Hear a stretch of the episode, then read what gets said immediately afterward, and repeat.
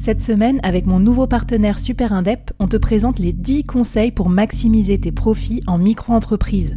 Des conseils pour maximiser tes gains, mais surtout éviter les boulettes administratives. Autant te dire que ça m'aurait plu d'avoir quelqu'un qui me donne ces conseils-là quand je me suis lancée. Je te mets le lien vers ces 10 conseils pépites et un petit cadeau qu'on te réserve avec Super Indep en description de cet épisode.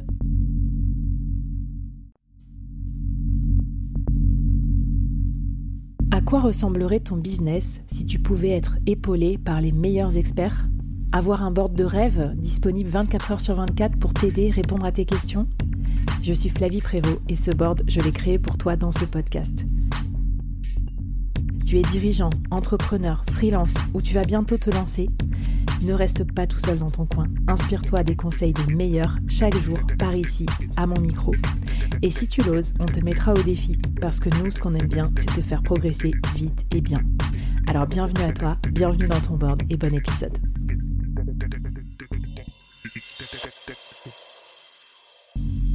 Aujourd'hui, je te présente une nouvelle mini-série, 5 épisodes express à binger pour progresser vite et bien sur un thème business incontournable. N'oublie pas de t'abonner à la newsletter dédiée pour recevoir les bonus. Allez, c'est parti pour le premier épisode de la série. Bonjour à toutes et à tous et bienvenue dans cette nouvelle mini-série du board. Alors aujourd'hui, je suis hyper contente de vous accueillir pour ce thème parce que vous savez que moi j'aime bien le futur, j'aime bien quand on se projette en tant qu'entrepreneur et aujourd'hui, on vous a réservé un thème super génial qui est comment mieux innover, comment développer sa capacité à innover en tant qu'entrepreneur. Et on va voir que c'est indispensable d'avoir cette, vision du futur, cette capacité à penser un peu différemment des autres business, des autres entrepreneurs pour se démarquer dans ses, euh, bah, ses concurrents notamment, pour euh, trouver un business model euh, qui fonctionne, même en tant que freelance aussi, pour se démarquer tout court des autres freelances. Donc super intéressant. Et pour ce faire, je reçois la spécialiste de la prospective qui coach de nombreuses startups, notamment euh, dans le, la spécialité Lean Startup, Nastasia Team. Hello Nastasia, bienvenue à mon micro. Hello Flavie. Bah, je suis ravie de t'avoir. Donc, euh, euh, j'espère que j'ai bien pitché et que j'ai bien donné envie d'écouter tous les, conseils que tu vas nous, donner. Je voulais aussi vous rassurer en vous disant que ça va pas être trop perché. On va vraiment regarder des techniques ultra pratiques pour avoir les bonnes idées aussi, euh, parce qu'en fait, finalement, innover, c'est pas du tout quelque chose d'inné, c'est plutôt une pratique, c'est plutôt une sorte de gymnastique. Et Nastasia, qui conseille des founders de start-up à longueur de journée, ben, elle arrive à les mettre dans la gymnastique de l'innovation. Donc, vous allez voir que, que que, c'est tout à fait possible. Alors, Nastasia, ma première question pour toi, on va, on va se lancer directement dans le vif du sujet. Je trouve qu'on parle beaucoup d'innovation. On dit que euh, bah, il faut euh, voilà penser différemment, think different et tout ça, Apple, machin. On a l'impression qu'on est dans un monde où il faut euh, sans cesse innover. Et pourtant, euh, tout le monde copie un peu les mêmes trucs, on voit un peu les mêmes trucs sur tous les sites, euh, les trucs de la tech, ça a l'air d'être un peu euh, des choses interchangeables, etc. Alors peut-être ma première question pour toi, c'est comment on fait pour être différent des autres? Est-ce que tu as des pistes à nous donner pour bah, être vraiment, vraiment innovant et penser un peu différemment? En fait, c'est tout le travail de la prospective de nous aider à sortir de nos routines, à créer des nouveaux chemins neuronaux pour nous aider à penser différemment. Une des premières choses que je conseille, en fait, c'est vraiment d'interroger tous les mots, les images, les conventions d'usage euh, et surtout les expressions toutes faites. Euh, on utilise beaucoup le mot innovation. En fait, je me rends compte euh, chez la plupart des gens qu'on n'a pas du tout les mêmes acceptions de ce que c'est que l'innovation. On met pas les mêmes ingrédients derrière. Il y a certaines personnes qui voient des idées radicalement nouvelles, d'autres plutôt de l'incrémental avec des idées qui viennent améliorer en, continu un processus. Ça peut être aussi l'import d'une innovation d'un secteur à un autre. Euh, mm. D'autres personnes voient du tout technologique. Euh, donc, si vous utilisez des mots comme euh, innovation, qualité, prospective, être à la page, visibilité, interrogez-les en profondeur parce que de là découlent des choses vraiment intéressantes. Peut-être une, autre piste, mmh. c'est d'interroger d'où viennent nos croyances et nos idées reçues sur euh, sur les idées. Par exemple, un truc tout bête, mais euh, d'où vient ma conception sur le démarchage? Qui a dit que ça devait être euh, chiant et compliqué? C'est juste un exemple, hein. mais, mais parfois en fait ça vient d'un commentaire, d'un court pas captivant sur le sujet, d'une peur, d'une projection. Donc euh, une piste pour libérer son, son imaginaire, c'est de, de, désinguer avec bienveillance impitoyable vos croyances. Euh, je crois que c'est la clé vers une pensée un peu plus libre. Mais surtout euh, qu'on s'entoure pas mal, euh, entre guillemets, de bulles de filtre. Donc, on est sans cesse en train de, de renforcer nos croyances limitantes, j'ai l'impression. Parce que, admettons que, je sais pas, tu es entrepreneur, tu t'entoures d'autres entrepreneurs. L'entrepreneur, il va se dire, euh, c'est coûteux et compliqué d'être innovant. et donc, peut-être que cette croyance limitante va se reproduire et que, du coup, ça va, ça va l'éloigner de l'innovation. Alors que peut-être qu'il y a des façons d'innover de façon frugale ou complètement différentes. Absolument. Et peut-être pour ça, un exercice qu'on fait beaucoup avec nos startups, euh, c'est de, s'exposer à des scénarios un peu exubérants, différents. Alors la prospective, c'est pas la futurologie, c'est pas le, fait de se, projeter à tout prix dans le futur, mais en fait c'est euh, une façon d'être plus résilient et de penser de façon plus créative, de se, euh ouais, de s'exposer à des scénarios un peu étranges. Par exemple, quelque chose que je propose souvent, c'est un scénario qui est de dire, imaginez que des enfants doivent rentrer au comex de votre entreprise. Qu'est-ce qui se passe c'est quoi les impacts sur les collaborateurs. Euh, et, euh, par exemple, Lego a embauché des enfants comme directeur artistique. Ça s'appelle le Creative Studio. Euh, et c'est des jeunes pour parler aux jeunes, en fait.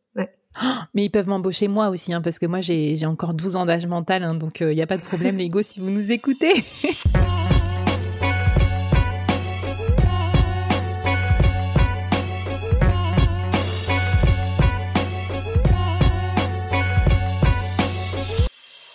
T'as raison de dire que souvent dans le futur, dans l'innovation, on pense tout de suite voiture volante. Alors certes, c'est disruptif, mais c'est surtout une disruption technologique. Alors ce que tu nous dis, c'est plutôt disrupter euh, euh, des rapports au temps, des rapports à l'âge, des rapports au genre. En fait, il y a plein de façons d'être innovant. Absolument. En fait, on, on imagine souvent euh, la voiture volante, alors que ce qui est plus fertile comme imaginaire, c'est d'imaginer euh, l'embouteillage du futur. Donc, imaginez les interactions, les dérapages, les dissonances, euh, même les maladies qui peuvent qui peuvent apparaître. Par exemple, j'ai un exemple d'une d'une entreprise qui a créé un, des pathologies qui sont dérivées de l'usage trop intense des technologies. Donc ils ont créé une maladie qui s'appelle le désordre du poste instantané impulsif. Et c'est quand on a une augmentation des battements du cœur, la tachycardie, quand on veut poster un contenu dans l'instant. Et en fait, il y a une petite crise d'anxiété qui arrive si on peut pas le poster dans l'instant et qu'on sait que le poster plus tard, bah, ça aura plus du tout aucun sens. Et, et ça, je trouve que c'est intéressant de, de, de, pousser un peu nos traits de comportement et d'usage. Euh, je trouve ça plus intéressant parfois que d'explorer euh, une, une, juste une technologie. Euh, une autre et alors qu'on comprenne euh, à quoi ça leur sert dans le business finalement d'inventer ce genre de maladie?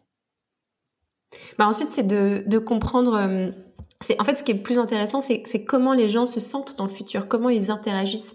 Si on a euh, des capacités euh, diminuées dans le futur parce qu'on passe 10 heures sur les réseaux sociaux et qu'on n'est plus capable de se concentrer, qu'on a des capacités cognitives qui diminuent, euh, ce sera intéressant de voir euh, bah, quels outils de productivité on peut proposer à des personnes comme ça ou euh, mmh. quelles retraites en silence ou de yoga on peut voir émerger. D'ailleurs, c'est ce qui se passe déjà en fait. On, on voit qu'il y a des injonctions contraires aujourd'hui entre le, le, tout productivité, il faut, faut utiliser chaque seconde de son temps euh, à la perfection et le mais soufflez, ralentissez.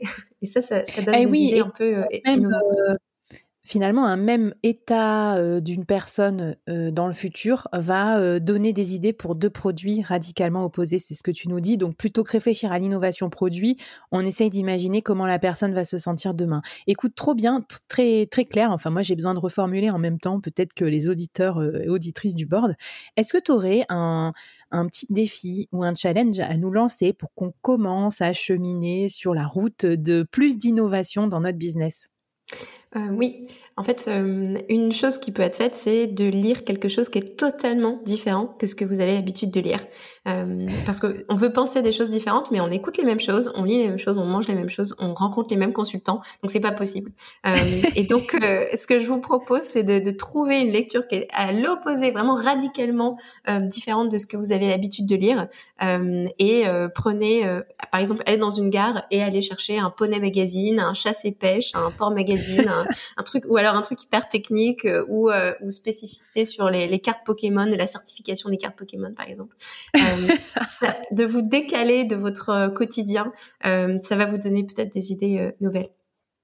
Écoute, j'adore ce que tu dis et, euh, ça me fait penser aussi à, ben, à, la fabuleuse communauté du board qui nous écoute parce que là, on commence à se rencontrer et ça, c'est assez nouveau. On a créé euh, la communauté, l'espace communauté sur Discord. Donc, si ça vous intéresse, bah, venez dans les notes de l'épisode. Je vous mets les liens pour nous rejoindre parce que là, euh, il y a des vraies rencontres quoi dans la vraie vie qui se passent entre entrepreneurs, entre freelance et tout. Et des fois, on pense pas tous exactement la même chose. Donc, c'est aussi comme ça qu'on apprend. Nastasia, un grand merci pour ce premier épisode et ce que je te propose, c'est qu'on continue dans le deuxième pour savoir justement comment on peut organiser sa veille euh, pour, pour, trouver euh, son inspiration. Parce que voilà, faire de la veille, lire des choses, se renseigner, euh, comme tu dis, bah, ça prend du temps. Et dans notre quotidien d'entrepreneur, on n'a pas toujours le temps. J'aimerais que tu nous donnes un peu tous tes conseils de spécialiste de la prospective pour qu'on s'organise.